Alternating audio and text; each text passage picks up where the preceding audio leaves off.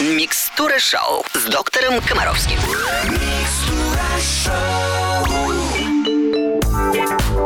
Это суббота. Русское радио, микстура шоу, Алена Бородина, доктор Комаровский. Вернусь к вам через три минутки. Вопросов много. Евгений Олегович уже готов на все ответить. Доброе утро! В эфире Микстура Шоу, микс ваших вопросов и лучших песен русского радио. Меня зовут Алена Бородина, и я приветствую Евгения Олеговича. Здравствуйте. Всем привет, будем здоровы. Ну, конечно же, будем здоровы вместе. Сегодня первый вопрос от Ирины из Бора. Здравствуйте, моему ребенку 4 года. Кушает он только протертую еду. При попытке накормить его крупной пищей у него рвотный рефлекс. Хотя иногда что-то очень вкусное он может жевать, но недолго. Подскажите, как быть? Устали покупать пюре и каши для годовалых детей. Спасибо. В последнее время вот озвученная вами, Ирина, проблема возникает все чаще и чаще. Это во много связано с тем, что людям, ну, очень уж понравилось покупать готовую еду. Я, кстати, это всячески приветствую. Ничего тут плохого нет, что мама не стоит буквой «зю» на кухне, а может покупать готовое пюре. Но просто с кусочками, с тем, что надо жевать, э, возникает все больше и больше проблем. Всячески рекомендуется давать детям плотные комочки пищи, начиная с появления зубов, чуть ли не там с 8-месячного возраста. И более того, уже проведена куча исследований, доказывающих, что если своевременно не вводить прикорм, там вот плотный в 7-8 месяцев, то потом и возникают, вот, собственно говоря, вот такие проблемы, которые возникают у вас. Поэтому своевременное введение прикорма и своевременное изменение консистенции прикорма, то есть к году, чтобы было уже достаточно все плотное, оно задерживает возникновение жевательного рефлекса. И, и все, и проблем. Что делать в вашей ситуации? Первое. Не должна женщина в 21 веке готовить для кого-то в семье отдельно. Особенно, когда ребенку уже 4 года. Второе. Если рядом есть плотная еда, а ребенок не хочет жевать, то он с голоду не умрет. И необходимость жевать может быть простимулирована выраженным чувством голода. Он хочет есть. Ничего страшного, пусть подождет. Это первое. Второе. Есть такая штука, которая называется блендер. Вы прекрасно понимаете, что степень помола продуктов вы можете регулировать. Главное, ребенок сейчас ваш просто не должен получать продукты, которые вообще не требуют жевания. Вы должны их исключить. Они должны исчезнуть просто из поля вашего зрения. То есть постепенно изменяя степень помола продуктов, вы будете вынуждать ребенка жевать. Спасибо, спасибо, Евгений Олегович. Микстура шоу на русском радио в эфире очень скоро.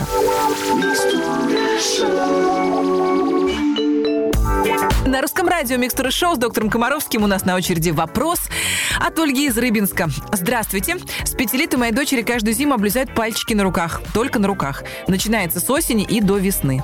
Рыбий жир, витамины, мази и т.п. все перепробовали, анализы в полное обследование делали, все в порядке. Врачи не знают причины, питание полноценное, круглый год. Сейчас нам 7 лет, и вот с наступлением осени уже начинаются первые признаки облизания пальчиков. Помогите разобраться, в чем причина. В семье ни у кого нет и не было в детстве ничего подобного. И подскажите, какие витамины лучше давать ребенку в осенне-зимний период заранее. Спасибо. Смотрите, каких-то там 20-30 лет назад э, мы не имели возможность давать детям в зимнее время свежие овощи и фрукты. Ну, это были либо консервы, либо какая-то картошка из погреба. Но получить нормальное яблоко, нормальный огурец, нормальный помидор зимой было практически невозможно. Сейчас возможно. Сельское хозяйство 21 века позволяет наполнить супермаркеты свежими овощами и фруктами течение круглого года. Поэтому ребенок не испытывает какого-то особого дефицита витаминов. Если он еще и будет получать хотя бы раз в неделю нормальную морскую рыбу, то вообще все будет замечательно. Предпочесть разнообразное питание приему комплексных витаминов. На эту тему можно много говорить, но давайте вернемся к вашим пальчикам.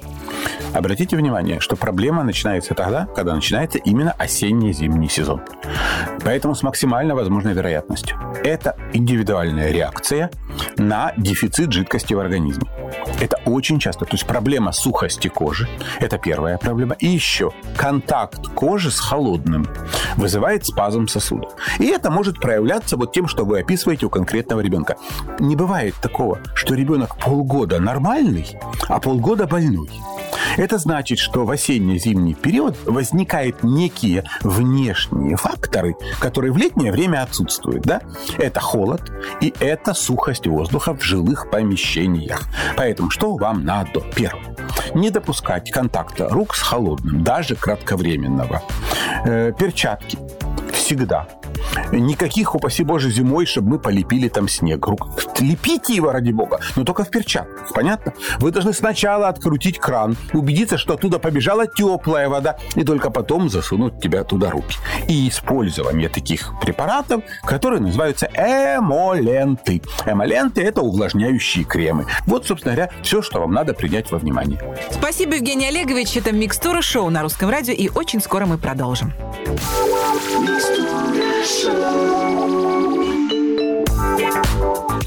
студии Алена Бородина, наш любимый доктор Евгений Олегович Комаровский. Мы продолжаем разговор о здоровье детей. Следующий вопрос от Ольги из Кирова. Здравствуйте. Как научить ребенка в два года играть самостоятельно? Первое. Вы должны понимать, что вообще возможность остаться одному, играться одному, очень сильно зависит от индивидуальных особенностей психики ребенка. В каких условиях он провел предыдущие два года. Ведь я вам честно скажу, что когда ребенок попадает в какой-нибудь детский дом, то он в любом возрасте становится самостоятельным ровно через две недели. Просто потому, что на его вопли в течение первых двух недель никто не обращает внимания. Понимаете? Если вы два года всей семьей бегали вокруг ребенка, удовлетворяли его малейший каприз. Если ребенок знает, что по первому писку, чиху э, вы оказываетесь рядом, он не будет самостоятельным. Это первое. Поэтому, естественно, приучать к самостоятельности ребенка надо с рождения. Надо создавать ситуации, когда ребенок один. Надо четко понимать, ребенок плачет, потому что он соскучился за вами, или потому что у него есть проблемы, боль, дискомфорт, э, неудовлетворенные физиологические потребности. И ребенок иногда должен быть один. Главное при этом условие, вы должны четко понимать, что оставшись один, он должен быть в безопасности. И если вы хотите приучать двухлетнего ребенка к самостоятельности, то вы прежде всего должны понимать, что это требует очень серьезного отношения к безопасности жилища. И провода, и розетки, и двери, и балконы, и фиксаторы на окнах. Все это очень важно, чтобы вы могли оставить ребенка одного в безопасности. Конечно, проще всего оставить его там в каком-нибудь манеже, да, ну, в первых двухлетии ребенок уже достаточно плохо в этом манеже находится и так далее, и так далее. Короче говоря, в приучении к самостоятельности, к тому, чтобы оставить ребенка одного, тут как в закаливании. Это дозированное увеличение нагрузок, это регулярность, постепенность. Вот это то, что вы должны четко понимать. Но боюсь, что ни один доктор не даст вам четкую инструкцию, как ребенка оставить одного. Друзья мои, хорошая музыка на русском радио для вас. Мы вернемся в эфир очень скоро.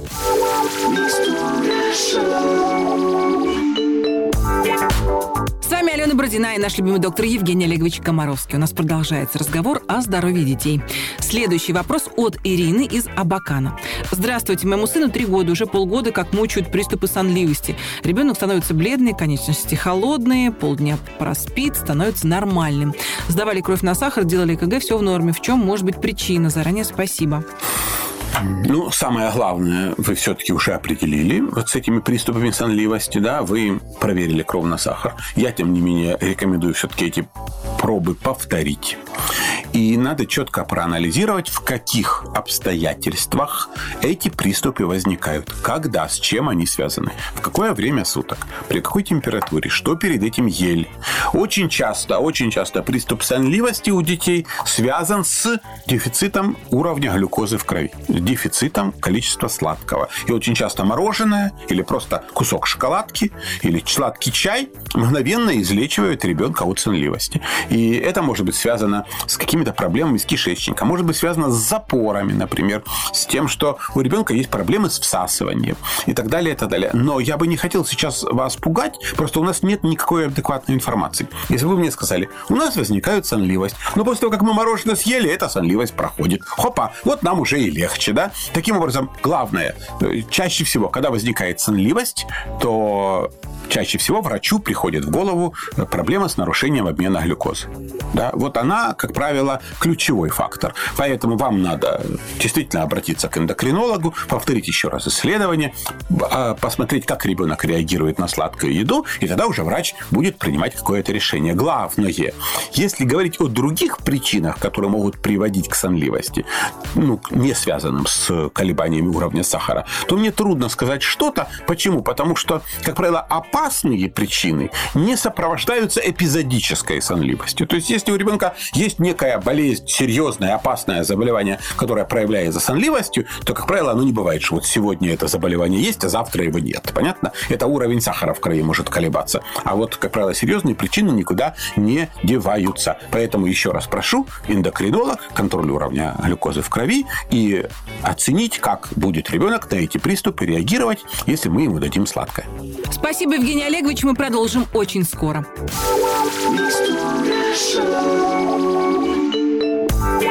На русском радио продолжается Микстура Шоу. В эфире Алена Бородина, доктор Комаровский. Мы говорим о здоровье детей. И к нам в эфир написала Анастасия из Москвы.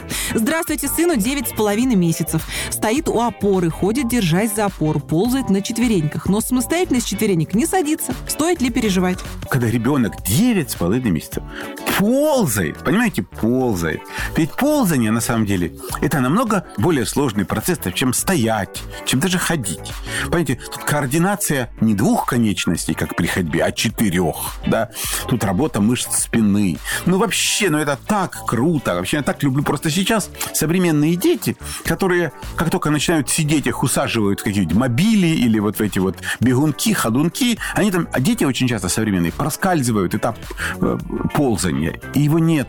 Это очень вредно, на самом деле, с моей точки зрения. То есть надо бы поползать, укрепить спинку и так далее. Так вот ребенок сам стоит 9,5 месяцев. Господи, это же надо 9,5 месяцев ползает. У Анастасии есть все основания хвастаться. Понимаете, явно у ребенка, который в 9,5 месяцев ползает и стоит, нет лишнего веса. Нет никаких... Но вот она почему-то решила, что если он не хочет садиться из, пол... из пол... процесса ползания, то это повод заволноваться. Анастасия, у вас все круто, у вас все классно. Радуйтесь своему ребенку, радуйтесь.